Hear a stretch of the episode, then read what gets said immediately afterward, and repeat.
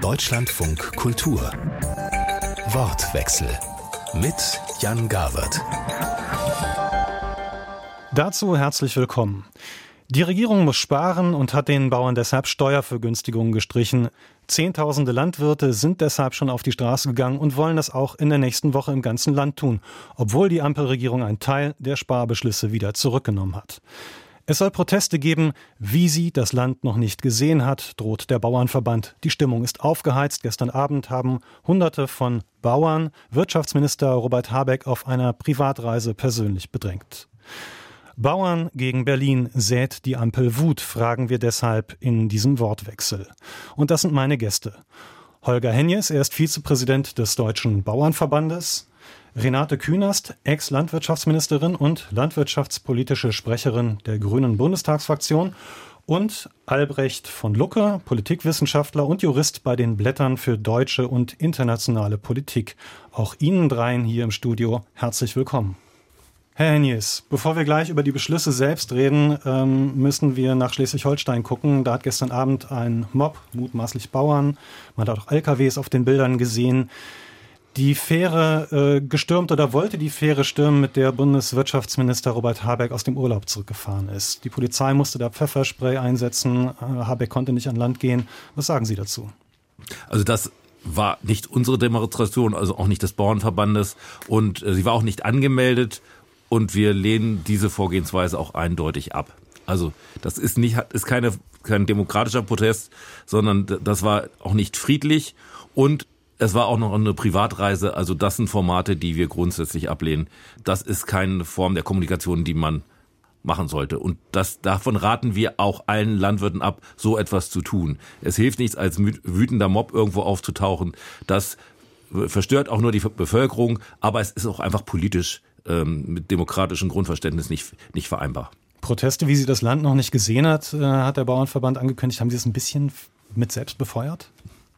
Also es wurde schon klar gemacht, auch auf der Demo hier in Berlin, dass der Frust im Lande ziemlich groß ist und bei den Landwirten insbesondere, aber auch in der Breite der ländlichen Bevölkerung. Also wir merken das ja, und damit hat auch Präsident Ruck wieder darauf angespielt, wir merken, dass auch die Handwerker vor Ort, dass die Fuhrunternehmer, also dass der einfache Unternehmer vor Ort, also der, der familiengeführte Unternehmer, dass die einen sehr großen Unfrieden haben mit dieser Regierung aktuell, wie die Politik gemacht wird. Und dass die sich die vergessen fühlen. Herr von Lucke, können Sie die Wut der Landwirte verstehen? War das eine Grenzüberschreitung? Das war es unbedingt. Also man muss unterscheiden. Ich bin der Meinung, äh, und der Hennes bestätigt es ja auch, und die äh, Kritik äh, der Bauernverbände an dem Verhalten der einzelnen Bauern, jetzt konkret gegenüber dem Minister Habeck, war natürlich fatal und ist eine äh, Verhaltensweise, die ich in einem größeren Kontext als zunehmend dramatisch ansehe. Kleine Parallele, wenn wir erleben diese Auseinandersetzung über die Flucht, äh, Flutereignisse gegenwärtig, äh, die Proteste, die dem Kanzler entgegenklingen. Und ich will auch gerne noch mal was dazu sagen, was danach sofort sich wieder an Kritik an Herrn äh, dem, dem sachsen-anhaltinischen Ministerpräsidenten reite, weil er da einen, einen Ausdruck tätigte. Aber es ist eine Beschimpfung im Lande der Politik, äh, die letztlich keine Grenze mehr kennt. Und deswegen muss man völlig unterscheiden zwischen den berechtigten Ansprüchen der Bauern, die meinem Eindruck nach tatsächlich bei den Sparmaßnahmen als eine Gruppierung zu stark belastet wurden. Allerdings ist mittlerweile vieles wieder zurückgenommen. Das muss man auch sehen und auf der anderen Seite einem Exzess, einer mittlerweile dramatischen Autoritätseinbuße, einem Verlust der gesamten Bundesregierung, die mittlerweile für unsere Demokratie gefährlich wird. Und da ist dann tatsächlich eine Aussage von Herrn Ruckwied gefährlich, wenn er sagt, wir machen Proteste, wie sie das Land noch nicht gesehen hat. Wir müssen höllisch aufpassen in einer Zeit, wo wir großen Aufgaben gegenüberstehen, dass eine Politik, die ich sehr kritisieren würde, ich nämlich vor allem das Problem sehe, dass die Bundesregierung es nicht schafft, einen gesamtgesellschaftlichen Anspruch zu erheben und deswegen die Kritik der Bauern so. Sie fühlen sich alleine getroffen und alleingelassen, aber dass das nicht bricht sich in einer Demokratieverurteilung beziehungsweise einer Demokratiekritik, die zunehmend das Land äh, in gelinde gesagt Wallung bringt und, und damit äh, Strömungen verstärkt, die schon richtig demokratiegefährdend sind. Was das für die Gesellschaft konkret bedeutet, äh, diese Aufregung, diese Art zu protestieren, da kommen wir gleich noch äh, drauf. Erst würde ich gerne noch mal, Frau Künast, äh, von Ihnen hören, wie Sie diesen Empfang des Wirtschaftsministers da in Schleswig-Holstein empfunden haben. Absoluter Irrsinn. Also äh, wenn es Bauern gewesen wären, äh, hätte man sagen müssen, besser kann man sich nicht selber schaden. Aber wir sehen ja jetzt auch im Netz, einige analysieren ja weiter, wer war das eigentlich? Und man stellt fest, dass es rechtsextreme Kreise waren, die im Wesentlichen für diese äh, Aktivität da geworben haben auf Telegram-Kanälen. Man wolle dem Minister dort einen Empfang bereiten und, und, und. Und damit ist auch klar, dass das genau dieser hasserfüllte Bereich ist, der alles, was getan wird, für Hass nutzt. Äh, Sie können ja eine Grundsicherung erhöhen, um existenzsichernd zu sein. Sie können alles Mögliche machen jetzt. Es wird immer mit Hass versehen. Es wird auch äh, nicht mehr differenziert bei einer sogenannten Ampel, wer da eigentlich was will oder tut oder welche Folgerungen halt so eine Bundesverfassungsgerichtsentscheidung äh, hat. Es wird nur Hass ausgeschüttet. Meine These ist, auch wenn manche heute sagen, ja, die Ampel wird so gehasst und die macht bei Kommunikation was falsch hier oder da. Wer immer jetzt Regierung wäre unter diesen Bedingungen, außer die AfD ist mitbeteiligt, ja, würde diese Hassausschüttung bekommen, weil es da längst nur, nur noch um sogenannte alternative Fakten geht. Ich erlebe hier eine, eine Situation, die, die ja wie beim Brexit ist, wie beim Trump-Wahlkampf, fill that zone with shit. Da wird nur sozusagen Shit in Diskussionsräume reingesehen. Das haben Sie im bayerischen Landtagswahlkampf gesehen. Es wurde ja nach geradezu bis zum Ministerpräsidenten hoch hyperventiliert. Und wir sind alle aufgefordert, an der Stelle in Ruhe uns anzugucken und wieder zu Sachfragen zurückzukommen. Und ich sage mal, auch für die Bauern, dieser Dieselkompromiss wird nicht mehr geändert werden. Der wird jetzt so sein und bleiben. Und in aller Klarheit, worüber wir jetzt diskutieren sollten, ist, was sind die Zukunftsfragen der Landwirte? Ein Landwirt 2035 wird sich nicht an der Dieselfrage festmachen, sondern daran, welche anderen Perspektiven er hat. So, da haben Sie jetzt schon ein paar Pflöcke eingeschlagen, ähm, was den Inhalt der Kompromisse angeht. Sie haben angesprochen, dass da alternative Fakten eine Rolle spielen, Wut und Hass wichtige Triebfedern sind in dieser, naja, Diskussion, die wir da haben. Und ich würde gerne einsteigen mit ein paar Fakten, drauf gucken, was ist da jetzt gerade beschlossen worden und das dann von Ihnen, Herr Henjes, auch einordnen lassen, Frau Künast. Sie sind ja am nächsten dran an den ähm, Beschlüssen. Es gab erst ein hartes Sprachprogramm für die Landwirte, jetzt blasen Sie einen Teil wieder ab. Wir haben uns als wir die Sendung äh, geplant haben, gefragt, reden Sie eigentlich in der ähm, Ampel miteinander? Ja, ich glaube, da wurde zu viel des Nächtens miteinander geredet. Wir haben ja in der Ampel unterschiedliche Vorstellungen. Also vielleicht hat die FDP, so wie die CDU sie hat, also Schuldenbremse nicht aufweichen. Ja, das führt dann am Ende zu bestimmten Folgerungen. Wenn du die Schuldenbremse nicht für bestimmte investive Zukunftsfragen aufweichst, musst du knallhart im existierenden Haushalt was wegstreichen. Da gehört zu Courage zu.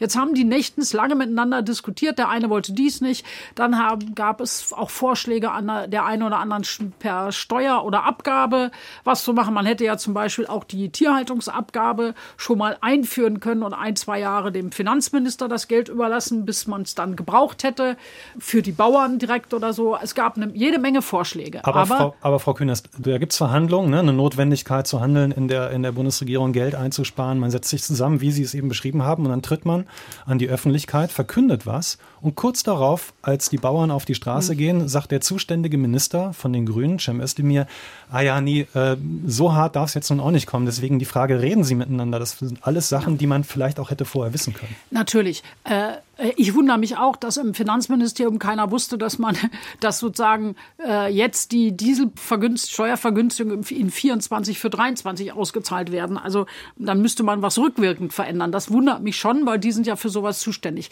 Cem Özdemir hat übrigens gesagt, nein, das geht zu weit, bevor überhaupt ein Bauer auf der Straße war. Der hat nämlich auch, und das müssen Sie wissen, am Ende sind ja drei zusammen, Lindner, Habeck und Scholz, ja, die dann da auch in tief in die Nacht rein jeden zweiten Tag verhandelt haben. Und darauf hat ähm, Özdemir nachher sehr schnell reagiert und hat gesagt, das ist zu schnell und zu viel äh, auf einmal. Das muss man ja schon klar machen und ist da jetzt auch beinhart äh, gewesen, was nicht einfach ist, weil wir haben in vielen anderen Bereichen, die jetzt noch gar nicht so öffentlich sind, haben wir, äh, sag ich mal, auch äh, ja Probleme und wird der Gürtel enger geschnallt und manche Dinge funktionieren nicht. Wenn wir zum Beispiel sagen, das Dienstwagenprivileg gehört abgeschafft, was ich für richtig hielte.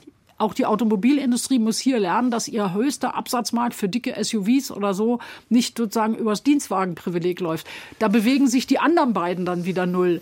Also wir reden viel miteinander, aber ich sag mal so, Dieses Land hat eine Zusammensetzung des Deutschen Bundestages gewählt und eine drei Parteien zusammengeführt, die ja, früher hat man gesagt, Frauen und Männer passen nicht zueinander. Vielleicht passen wir drei nicht zueinander, aber diese, diese Nummer ist halt so. Wir regieren miteinander und wir werden bis zum Ende der Legislaturperiode miteinander regieren, weil gerade in solchen Zeiten kannst du dich hinhauen und das Land mit Wahlen beschäftigen. Jetzt müssen wir vielleicht einmal kurz sagen, das wäre Ihre Aufgabe, Frau Künast. Wie haben Sie die Beschlüsse verändert? Was gilt denn jetzt? Naja, jetzt gilt, dass äh, alles, was an Einschränkungen kommen sollte bei der, beim Thema Kfz-Steuer, wieder komplett zurückgenommen ist. Und dass also wir, Traktoren und Mähdrescher, da wird keine Kfz-Steuer drauf erhoben. Ja, die bleiben bei der grünen Nummer. So.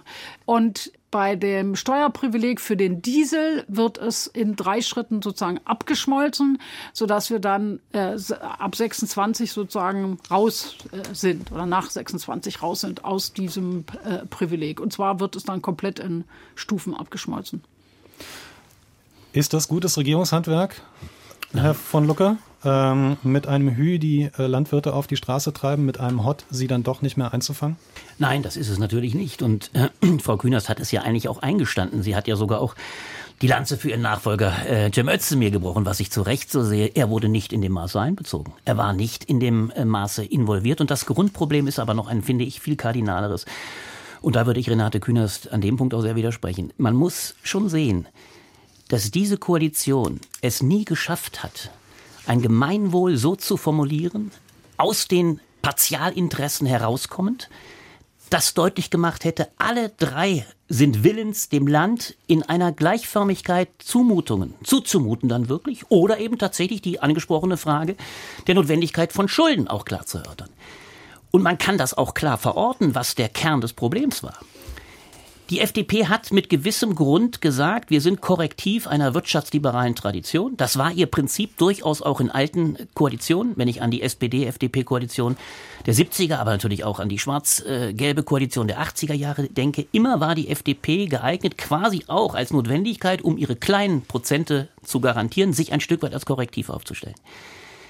Sie hat aber im Zuge der verlorenen Landtagswahlen eine solche Radikalisierung dieses Prinzips vorgenommen. Und übrigens immer in Verteidigung ihrer Partialinteressen. Frau Kühners hat es ja zu Recht angesprochen, dass das Dienstwagenprivileg nicht fällt, dass wir keine Diskussion haben über die Frage von Tempo 130, dass wir letztlich all diese Dinge, die klar Partialinteressen der FDP-Klientel sind, dass wir sie verteidigt bekommen, sind, das ist das Prinzip der FDP. Dann kam hinzu, dass die Grünen natürlich dramatische Fehler gemacht haben, dass sie sich quasi auch geeignet haben, wenn wir an den Heizhammer, wie die Bildzeitung es hochzog, also das Gebäudeenergiegesetz denken, dass sie quasi eine äh, Angriffsfläche geboten haben, aber das Prinzip Opposition in der Regierung, was die FDP stark machte, hat maßgeblich dazu geführt, dass wir nie ein Gemeinwohl, ein klares Gemeinwohlinteresse haben. Und insofern wäre ich anderer Ansicht als Renate Künast. Andere Regierungen haben diese Dramatik Übrigens auch, man muss es dann auch deutlich formulieren, weil die dritte Partei noch nicht vorkam, unter dem Ausfall von Führung durch den Bundeskanzler. Sie haben es bisher, haben wir es nie gehabt, dass in einem solchen Maße eine Regierung nicht den Eindruck erweckt, sie handelt im Gemeinwohlinteresse und belastet damit alle gleichförmig. Und der Kardinalfehler, und deswegen gehen die Bauern, und zwar quasi stellvertretend, als die besonders Betroffenen, im Übermaß Betroffenen auf die Straße, kriegen aber den Zuspruch plötzlich, Herr Heinrichs hat es ja genau beschrieben, sie kriegen den Zuspruch vieler andere, die sich auch schlecht behandelt fühlen, weil kein Gesamtanspruch, keine Gesamtansprache formuliert wurde, sondern der Kanzler, ich will es auch mal klar, klar festmachen, was er noch vor Weihnachten gesagt hat, er hat gesagt, keiner wird irgendwie betroffen sein von den Maßnahmen. Hm. Und er ist damit quasi schon am ersten Tage in einer Weise so konterkariert worden und jetzt erntet diese Koalition diesen Protest und deswegen habe ich allergrößte Sorgen, um es äh, mal deutlich zu formulieren. Wenn es so weitergeht, und das mache ich schon an dieser Koalition fest. Und sie nicht einen Ansatz findet, der diese Gemeinwohlorientierung klar macht und auch deutlich macht, wie alle gleichförmig irgendwie in Anspruch genommen werden, dann werden wir eine Radikalisierung des Protestes und der Demokratiekritik erleben, wie das Land, da bin ich leider bei Herrn Ruckwied, wie das Land es noch nicht gesehen hat. Das ist meine Befürchtung. Herr Hennies, äh, zusammengefasst, ne, wenn die Ampelregierung Ihnen sozusagen schlüssig und gemeinsam äh, besser erklärt hätte, warum Sie da jetzt auf äh, Unterstützung verzichten müssten, hätten Sie dann gesagt, alles klar, das nehmen wir hin, das nehmen wir an. Das wäre ja das erste Mal beim Bauernverband. Puh. Das hätte sie uns aber erstmal erklären können müssen. Und das kann sie in dem Fall auch nicht. Aber sie hat sie hat es nämlich genau anders erklärt. Und Robert Habeck hat es nach dem Schluss sehr, sehr deutlich gesagt, auch im Fernsehen, dass sie sich bewusst einzelne Bereiche rausgesucht haben, um die breite Masse nicht so zu belasten. Das hat er wortwörtlich im Heute-Journal gesagt.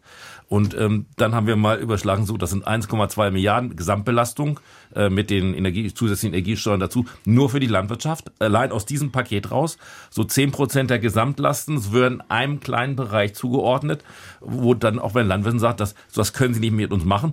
Und dann muss man die Vorgeschichte wissen.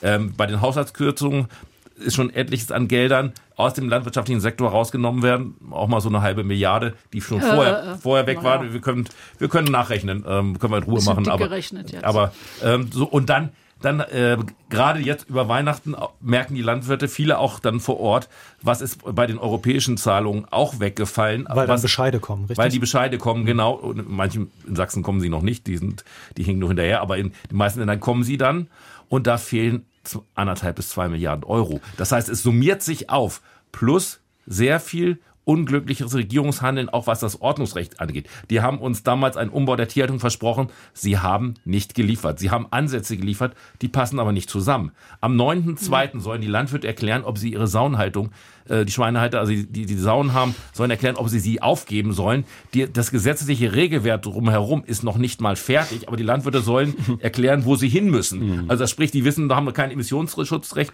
passend dazu. Die haben auch kein, keine Tierkennzeichnung für die, für die Sauen dazu, also für ihre Ferkel. Das ist alles noch nicht fertig und dann wird den Landwirten die Pistole auf die Brust gesetzt, ihr müsst euch entscheiden. Also es ist die Summe von schlechten Regierungshandeln plus die finanziellen Einbußungen, Bußen, die jetzt noch on top gesattelt wurden auf dem, was im letzten Jahr sowieso schon an Belastungen kam, die das fast wirklich zum Überkochen gebracht hat. Nee, stimmt nicht, habe ich gehört von Frau Kühnersen. Das vergesse ich auch nicht. Äh, ich würde gerne nur noch eine Sache runterbrechen. Unter den 1,2 Milliarden Euro kann ich mir jetzt nicht, nicht viel vorstellen, was das konkret heißt für so, ein, ähm, für so eine Bauernfamilie, die ihr Geld halt mit Kartoffelnverkauf, mit Schweinefleischverkauf verdient. Was ist, heißt das ganz konkret so in Monatsgehältern? Was geht da einer Bauernfamilie verloren? Also ich kann es mal für ähm, mein Bundesland sagen, ich komme aus Niedersachsen. Niedersachsen. Also wir haben so der durchschnittliche Vollerwerbsbetrieb in Niedersachsen hat so knapp 100 Hektar. Das lässt sich mal ganz gut rechnen dann auch.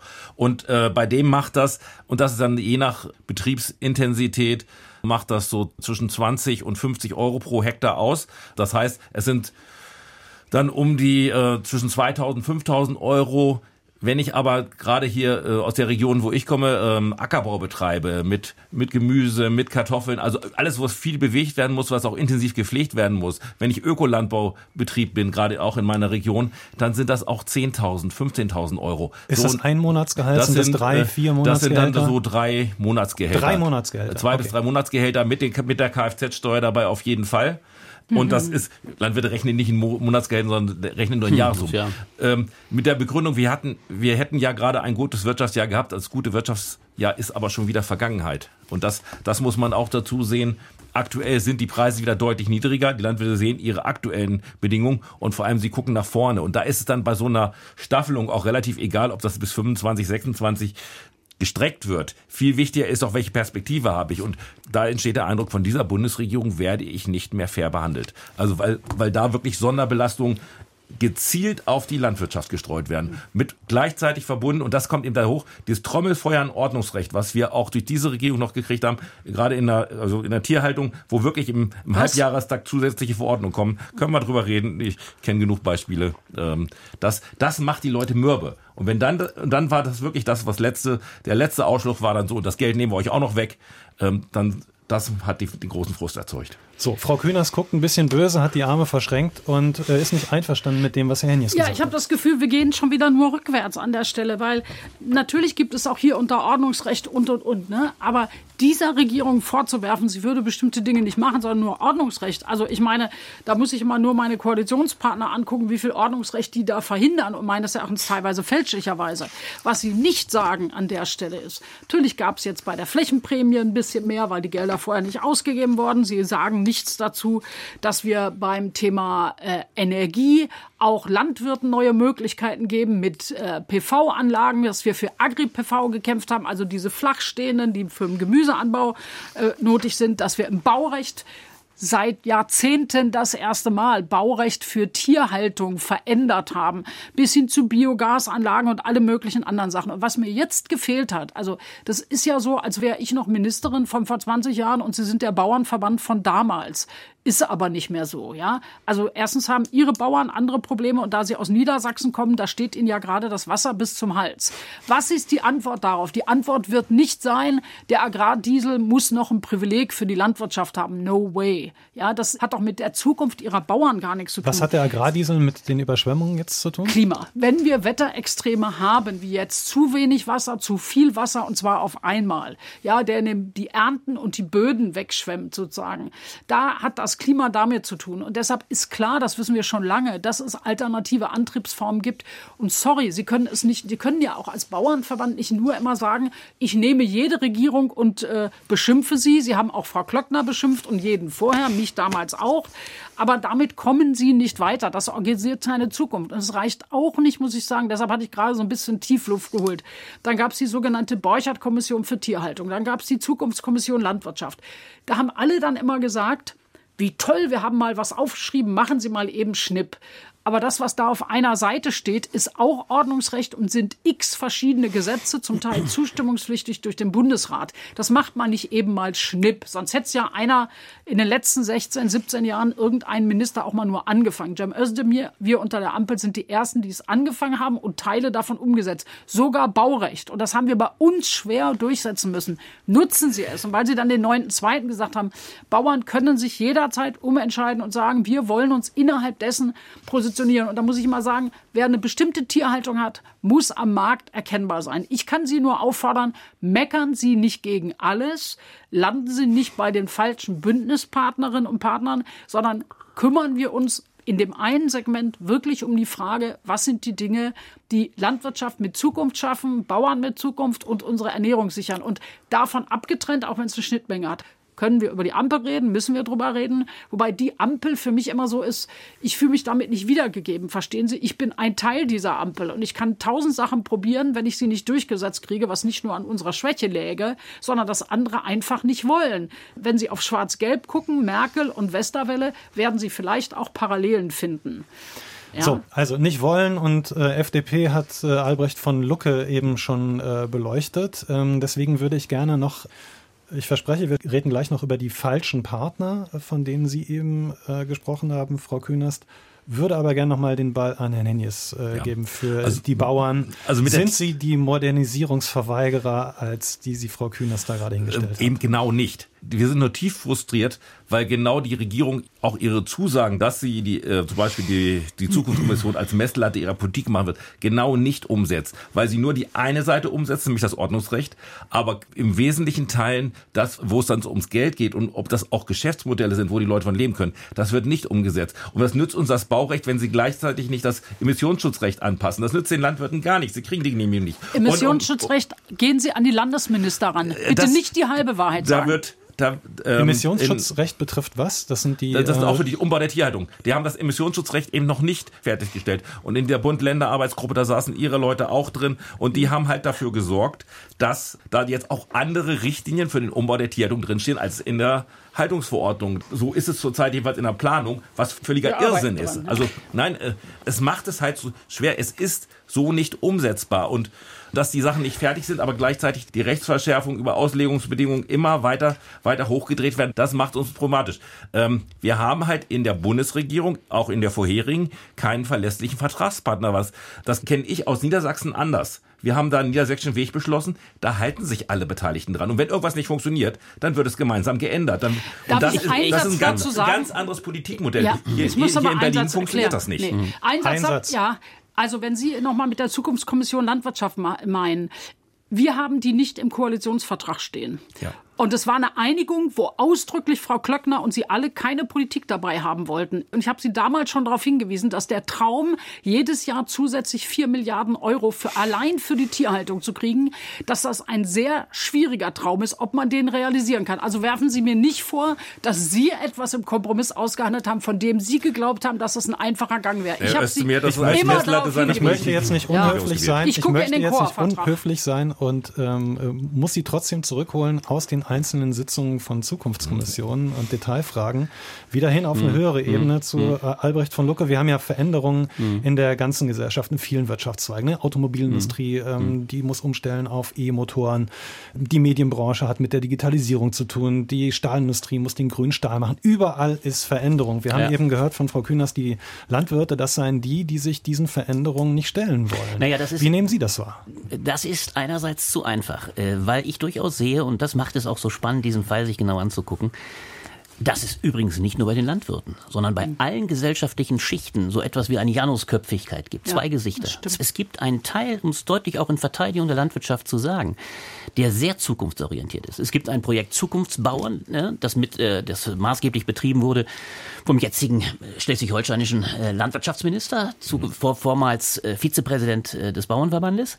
Das ist ein Projekt, was dezidiert das, was Renate Künast fordert, auch ökologische Verantwortung mitdenkt und sich die Überlegung stellt, wo ist das zu machen, was weit darüber hinausgeht, nur, ich sage nicht nur, das ist schon sehr viel, landwirtschaftliche Produkte erster äh, Kategorie anzubauen, sondern eben Landschaftspflege, all das, was wir gerade natürlich in Niedersachsen als die zentrale Aufgabe bedeutet bekommen. Wie halten wir ein Land auch da ökologisch eigentlich zusammen, wo auch die Rolle der Bauern natürlich ökologisch gedacht wird. Aber, und das ist so dramatisch, wir erleben auf der anderen Seite natürlich ein Gesicht der Bauernschaft, das in einer solchen Krise wieder rückfällt in das klassische Verteidigungsmoment und was, und das finde ich die dramatische Dimension, was in radikalerer Form, und wir sind zum Glück noch weit entfernt, wenn ich an Holland denke, dazu führen könnte, dass ein reaktionäres, sehr ressentimenthaltiges Abwehrverhalten einer Landwirtschaft wieder durchbricht, was wir ja auch kannten. Und das ist ein Stück weit auch die Lage, glaube ich, in der Republik. Es gibt eine gewisse, und die ist in der Bauernschaft auch absolut vorhanden, Veränderungsbereitschaft, wenn sie gerecht und gut kommuniziert wird, wenn sie handhabbar ist, wenn sie die Möglichkeiten an die Hand bekommen, auch eine Umstellung zu leisten, die absehbar ist.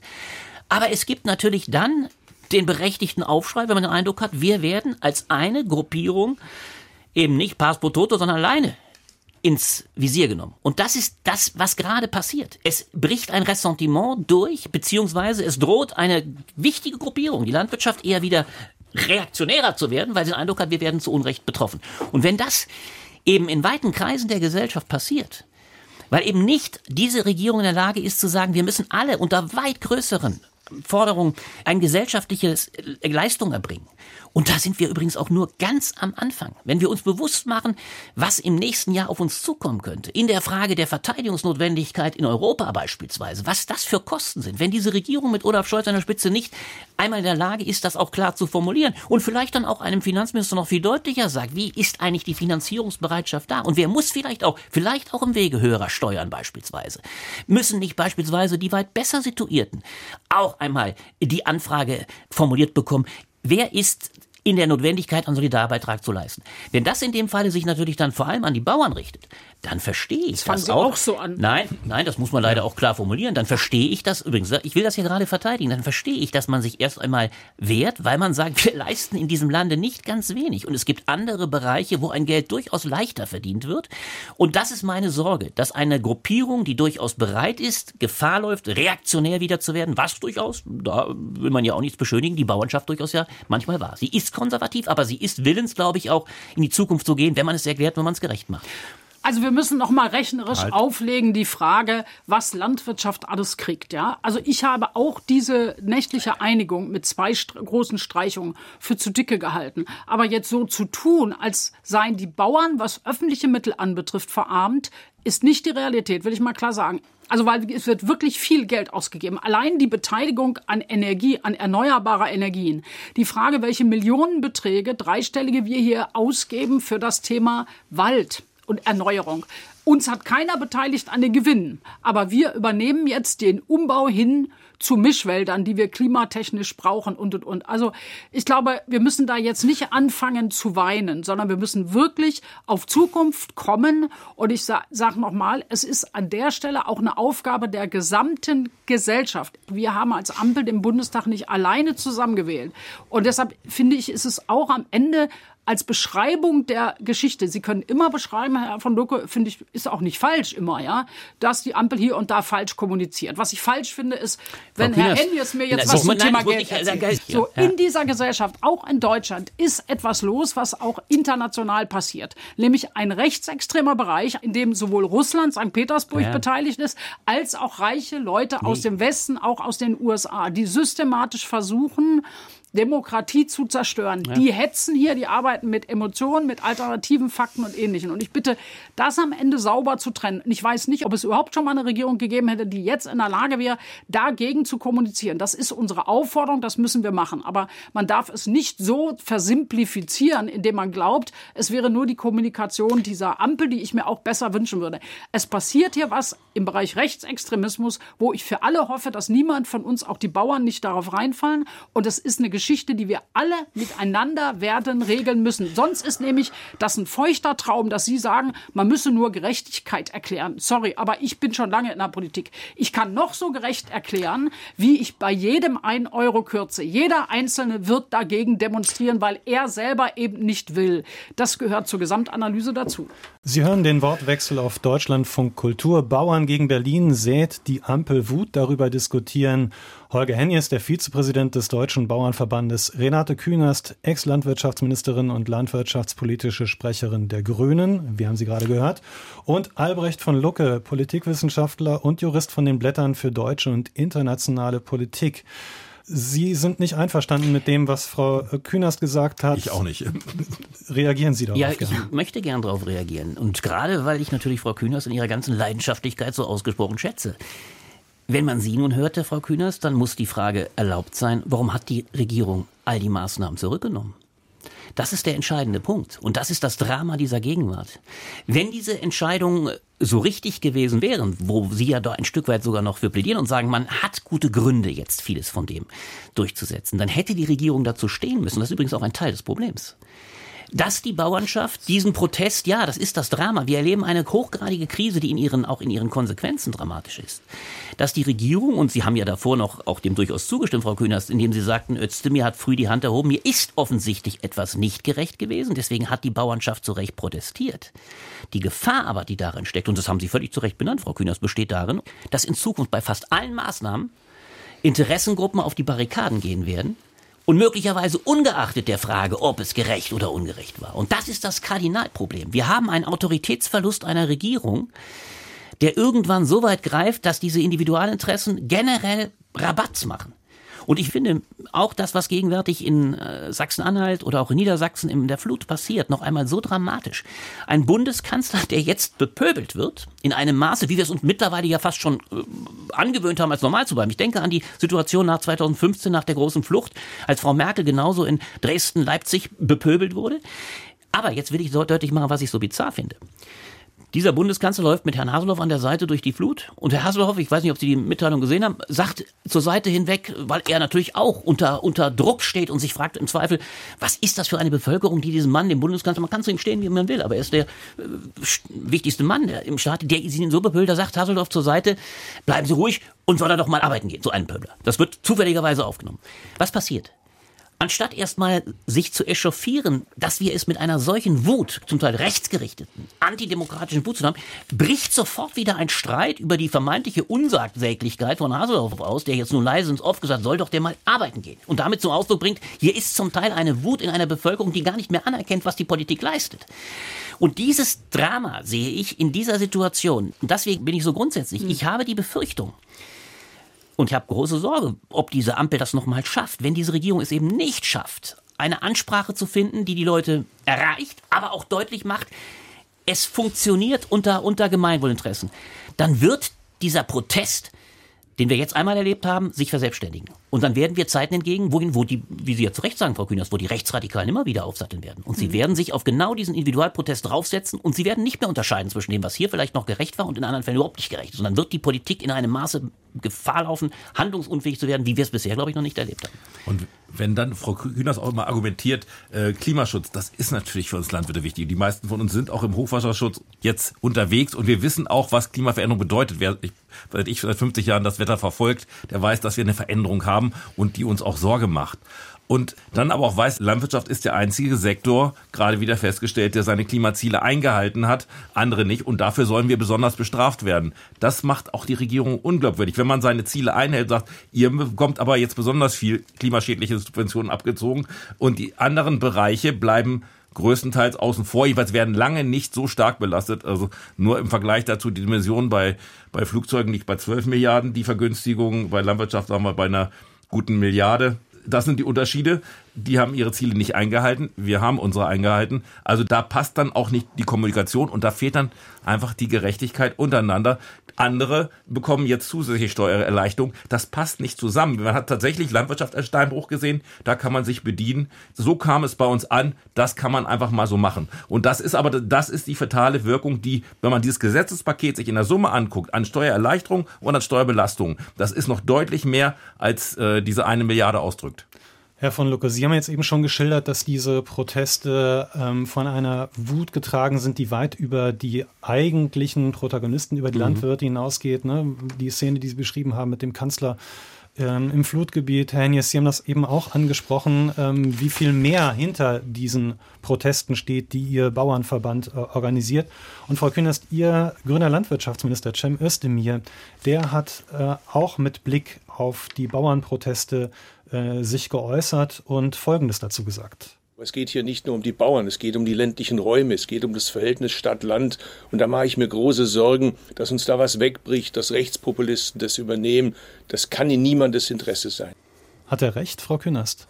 Das sagen wir ja alle schon seit einiger Zeit. Deshalb haben wir auch große Programme zum Thema ländliche Räume aufgelegt.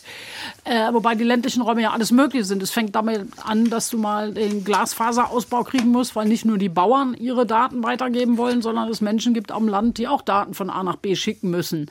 Meinetwegen auf dem Lande sitzen, ein Buch schreiben oder Fotografien irgendwo hinschicken wollen. Das ist ein Punkt. Das ist beim Thema Verkehr ein Punkt, insbesondere wenn es um regionale Verkehre geht. Ja? Also du musst ja auch von, von Dorf zur Kleinstadt, von der Kleinstadt zur nächsten Stadt und so weiter kommen. Ist überall ein Punkt drin, bis hin zur Frage, wie kriegen wir Wertschöpfungsketten hin? Oder auch die Frage, wie läuft Wettbewerb und laufen Kartelle? Das fassen wir ja alles an und versuchen da reinzugehen um Wertschöpfung im ländlichen Raum zu ermöglichen. Ich halte aber nichts davon, umgekehrt jetzt immer zu sagen, was hier manchmal auch kommt, ja, die in der Städte verstehen uns nicht.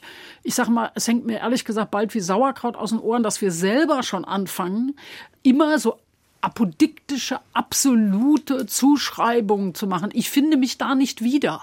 Ich merke auch bei jeder einzelnen Person, mit der ich länger als fünf Minuten rede, dass jede Schublade, in die man die Person stecken wollen würde, überhaupt nicht passt. Und ich glaube, das ist eine grundsätzliche Demokratiefrage langsam. Ja, eine Demokratiefrage, weil es steht uns ja in jeder Hinsicht das Wasser bis zum Hals. So. Und das ist, glaube ich, so, ich würde ja vieles unterschreiben, Herr von Lücke und Herr Niers, was heißt, was muss die Ampel besser machen? Die Ampel so, wobei ich aber persönlich immer sage, kann immer nur die weiße Fahne hissen. Ja, wir können ja alles Mögliche versuchen. Wenn ein Koalitionspartner nicht will, will er nicht. So, da kann ich aber nicht sagen, jetzt will ich auch nicht mehr, weil es mir zu schwierig ist und ich schmeiß euch gleich die ganze Regierung vor die Füße. Aber so, befeuern aber, Sie vielleicht nicht auch manche Wut, manches Unverständnis in der Bevölkerung, zum Beispiel durch eine Kommunikation, wie wir sie jetzt gehabt haben mit dem Hü und Hot? Sie erinnern sich noch an das Heizungsgesetz, für wie viel Frust das gesorgt hat und kann das dann nicht dazu führen, dass dann eben ähm, die Bauern auch auf dem Land mit dem Gegensatz, den sie, den äh, Herr Özdemir ja beschrieben hat, äh, einfach noch für viel mehr äh, Mobilisierung im Land sorgen, für mehr Verdruss an der Politik, Abkehr von den etablierten Parteien? Also ich fürchte, wenn man jetzt glaubt, das könnte man allein der Ampel zuschreiben, hat man das Thema unterkomplex bearbeitet. Absolut unterkomplex. Weil es ist tatsächlich so, dass es seit Jahren, denken Sie mal dran, es gab vor vielen Jahren war Sachsen das Land, in dem der Tag der deutschen Einheit begangen wurde. Da wurden Galgen mitgeführt gegenüber Gauck und Merkel, Bundespräsident und Bundeskanzlerin. Da stand drauf Volksverräter, es gab da Strafverfahren. Strafverfahren. Der, in dem Wort Volksvertreter hat eine Staatsanwaltschaft in Sachsen keine Volksverhetzung oder so gesehen, obwohl wir alle wissen aus der NS-Zeit, dass Volksverräter im wahrsten Sinne des Wortes zum Abschuss freigegeben werden. Die AfD hält solche Reden auch im Bundestag und sagt, da und da sitzen die Landesverräter und zeigt auf uns alle, auf alle anderen demokratischen Parteien. Und es ist so, das will ich nochmal sagen, Putin führt einen hybriden Krieg. Das darf man nicht unterbesetzen. Die machen da eine massive mediale Arbeit. Trump ist ja nicht nur Trump irgendwo. Die Leute, die Trump finanziert haben, haben auch den Brexit finanziert, weil sie die, und zwar beide, aus St. Petersburg und auch aus den USA, Hedgefondsmanager, weil sie die, die demokratische Europäische Union zerstören, die viel Verbesserungsbedarf hat, aber es ist schon ein einzigartig positives Konstrukt an der Stelle. Und Steve Bannon, der Trump beraten hatte, sitzt jetzt irgendwo in Norditalien und hat dort eine Fortbildungsinstitution und organisiert das Gemeinsame. Und alle organisieren das auf jedes Ding draufgegeben. Sie müssen sie mal analysieren, das ist auch eine Sendung wert, was da eigentlich passiert im Netz, was auch von Zeitung bis hin zur Bildzeitung, finanziert im Wesentlichen von dem fossilen Sektor, gemacht wird. Wie die allein jetzt schon wieder auf die Habeck-Geschichte heute früh eingehen, das ist ja Irrsinn, was da passiert. Deshalb ist das Problem noch größer als die Ampel. Und ich sage mal, ich wünsche mir da auch mehr. Ich wünsche mir, dass wir beim Thema Belastung reicherer Menschen anders vorgehen. Dass wir, ich würde aber sagen, auch wenn ich mir da anderes wünsche, es wäre immer noch so, dass es für die Bauern und alle anderen bis hin in den Automobilbereich eine Herausforderung sind. Der Automobilbereich, mit dem habe ich mich schon vor 20 Jahren angelegt, ja, weil sie seit zwei, über 20 Jahren alle Augen zuhalten, die großen Manager, und so tun, als könnten sie dicke Spritteile mit Ledersitzen bauen, die immer größer werden. Und da draußen machen die Chinesen oder Franzosen oder Italiener das Geschäft beim Auto. Alle tun aber so, als würden sie jetzt Nachhaltigkeit machen. Ja, das ist unser Dilemma. Aber zwischen beiden Dingen, bei verbaler Aufgeschlossenheit gleichzeitig größtmögliche Blockade. Und das alles wird gleich auf der anderen Seite funktionalisiert von Leuten, die gerne die EU oder Deutschland kaputt kriegen würden, die demokratische Systeme kaputt kriegen wollen. Und da würde ich mal sagen, müssten auch wir mit dem Deutschen Bauernverband oder der Deutsche Bauernverband mit uns längst eine andere Metaebene beschreiten, weil wir nämlich alle das ganze Land sonst verliert. Sind das die äh, tatsächlich diese starken Einflüsse von draußen, die ähm, die Diskussion bei uns befeuern? Und ist es eine Bundesregierung, die eine Ampelkoalition, die ein paar Fehler gemacht haben, äh, wie wir gerade gehört haben, aber im Wesentlichen ist das sozusagen getragen von ja, so einer Trump-esken äh, Diskussionsdebattenkultur, die auch von außen befeuert wird, Herr von Lucke. Diese ganze Befeuerung von außen gibt es natürlich, da hat Renate Künast völlig recht, aber sie braucht es, ich bin mal polemisch, gar nicht in dem Maße.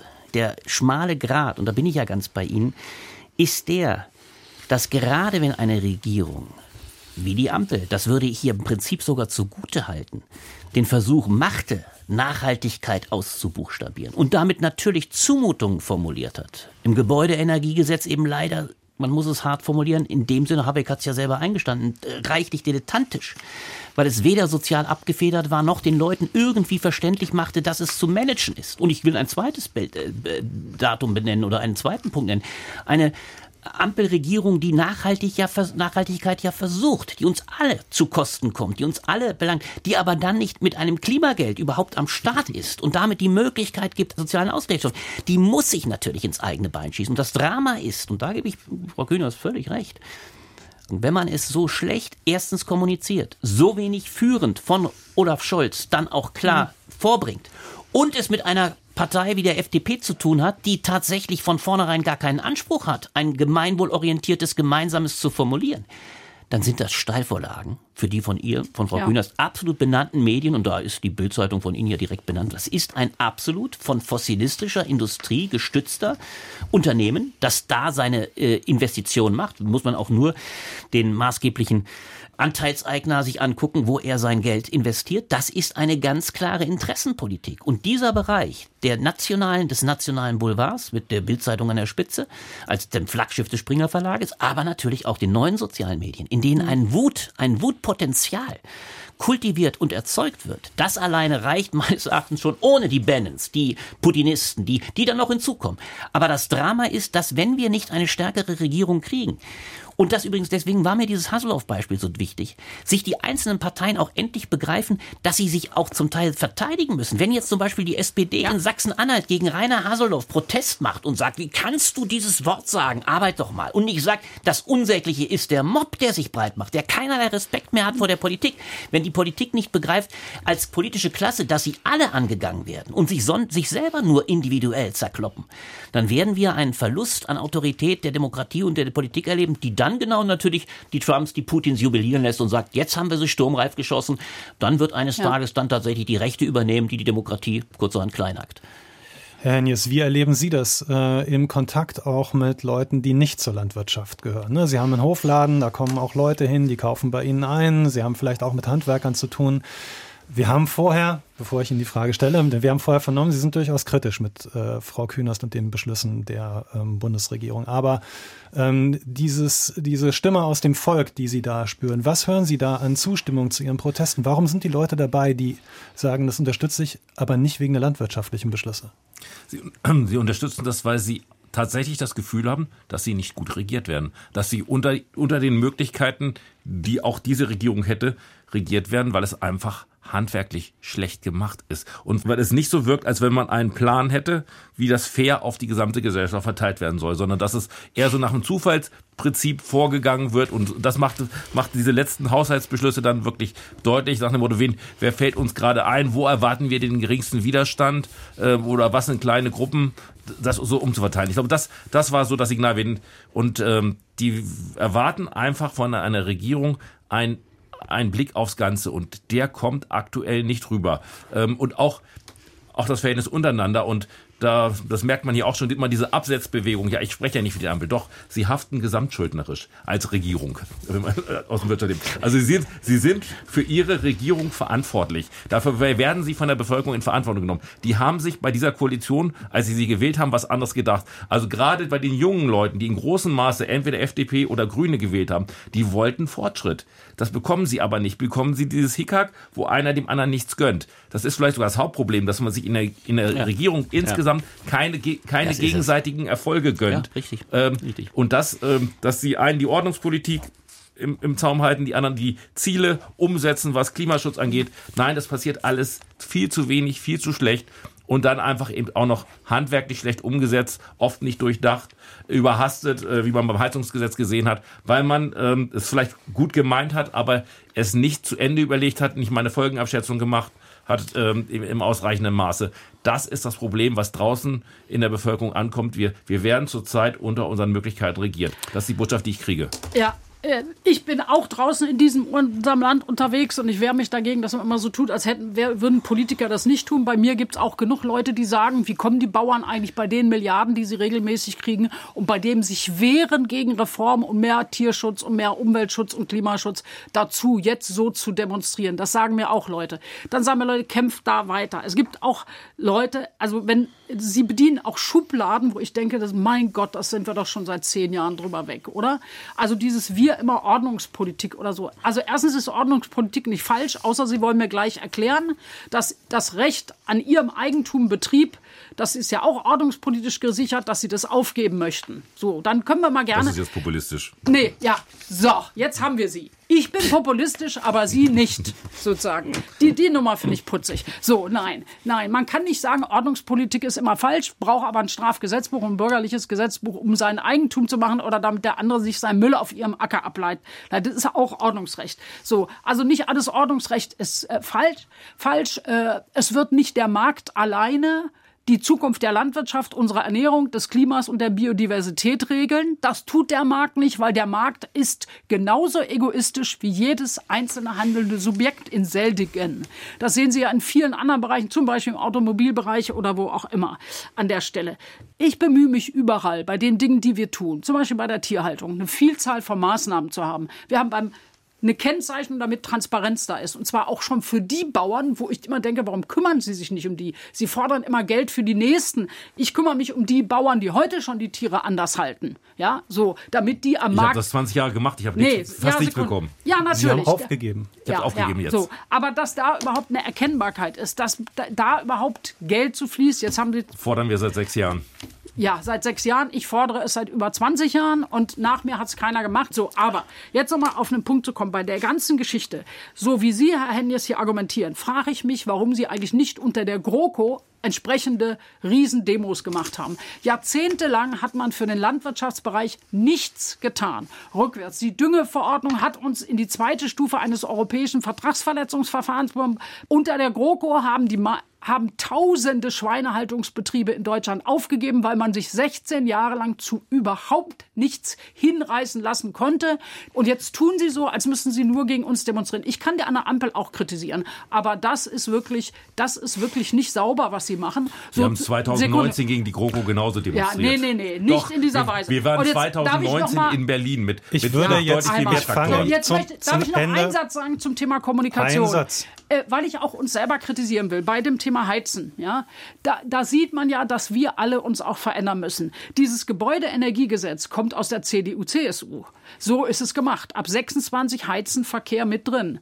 Und wir haben den Fehler gemacht, nicht das erst zu kommunizieren, sondern mit einem Hilfsprogramm zu kommen, auf das die anderen die Behauptung, wir würden Zwänge auslösen, gesetzt haben. Dabei ist es ein Hilfsprogramm. Da, an den Stellen will ich sagen, wir leben in einer anderen Zeit, die Demokratie ist gefährdet und eine Regierung muss heute ganz anders regieren als damals. Herr Henjes, zum Schluss. Äh, Stichwort Demokratie. Das ist ja Ihr gutes Recht, auf die Straße zu gehen, zu protestieren. Das ist ein wichtiges demokratisches Recht. Aber Demokratie lebt ja auch vor allem davon, dass man mitmacht. Äh, nicht nur vom Protest. Wo würden Sie denn mitmachen, wenn die Regierung, wie Frau Künast ja ähm, auch dargelegt hat, einfach Geld sparen muss? Was wäre Ihr Beitrag? Also wir sind der Meinung, dass wir jetzt gerade gerade in diesem Jahr wirklich enorm in Vorleistung gegangen sind. Ich, die GAP-Zahlung hatte ich hatte ich erwähnt. Wir hatten uns auch auf einen Pfad geeinigt, wie man damit auch weiterhin umgeht. Ähm, gerade was die Gelder sind, die über Brüssel, äh, Brüssel ausgezahlt werden. Das ist ein enormer Abbau, der für die Landwirtschaft jetzt eingeplant ist. Man hat uns nur die Belastung aufgefüllt. Und das, das macht es für uns halt unerträglich, dass man bei uns immer nur das Sparschwein sieht. Also von den Bauern gibt's nichts. Ähm, Albrecht von Lucke, ähm, was raten Sie den Landwirten und der Ampel, damit aus der Wut keine Gefahr für die Demokratie wird? Das Entscheidende hat Herr Hennies äh, meines Erachtens schon fast ein bisschen angedeutet. Ich will es nochmal zuspitzen. Diese Koalition hat es nie geschafft, eine Win-Win-Situation zu kreieren. Also, dass alle drei Parteien hätten gewinnen können. Und die Dramatik besteht darin, dass diese Koalition eine Lose-Lose-Koalition geworden ist, die sich jetzt aus Angst, das ist meine Befürchtung, möglicherweise zwei Jahre weiter aus Angst vor dem Machtverlust, aus Angst vor der Abwahl aneinander klammern wird.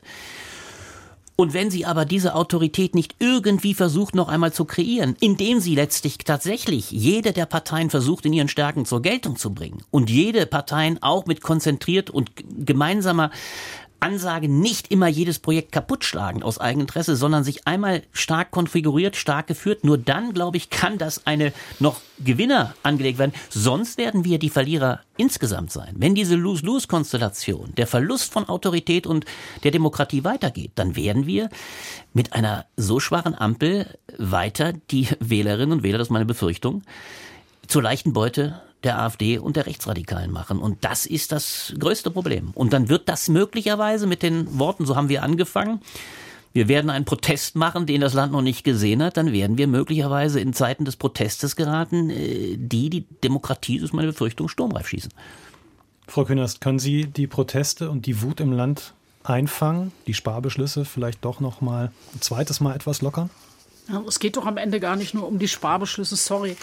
Es geht um die Frage, dass wir alle vielleicht mal tief Luft holen und uns überlegen, was sind eigentlich die Anforderungen, wie soll es uns nächstes Jahr oder in fünf oder in zehn Jahren gehen und was müssen wir dafür heute tun, ist der Punkt eins. Der andere Punkt ist der, dass wir bitte alle mal miteinander überlegen müssen, wie wir eigentlich miteinander reden. Wir sollten uns gegenseitig nicht nur in Schubladen packen und immer Vorwürfe machen äh, und wir sollten auch, müssen auch klar machen, dass in einer bestimmten Tonlage nicht geredet wird. Also bei aller Wut, ja, ich bin auch wütend über dies und jenes, aber deshalb mache ich andere Personen nicht herunter. Und das erklärt sich auch nicht mit der Ampel. Jeder muss sich einmal an der eigenen Nase fassen und auch an jedem Arbeitsplatz oder im Parlament, an dem wir sind, klar sagen, so redet ein Mensch nicht mit einem anderen Menschen. Aber jeder von uns ist selber gefragt, welchen Anteil er als Individuum oder als Organisation leistet. Bauern gegen Berlin sät die Ampel Wut. Darüber haben wir in diesem Wortwechsel diskutiert mit Renate Künast, Ex-Landwirtschaftsministerin und landwirtschaftspolitische Sprecherin der Grünen Bundestagsfraktion, Albrecht von Lucke, Politikwissenschaftler und Jurist bei den Blättern für deutsche und internationale Politik und Holger Hennies, Vizepräsident des Deutschen Bauernverbandes. Vielen Dank Ihnen dreien und danke, dass Sie uns zugehört haben. Deutschlandfunk Kultur Wortwechsel Überall, wo es Podcasts gibt. und in der DLF Audiothek.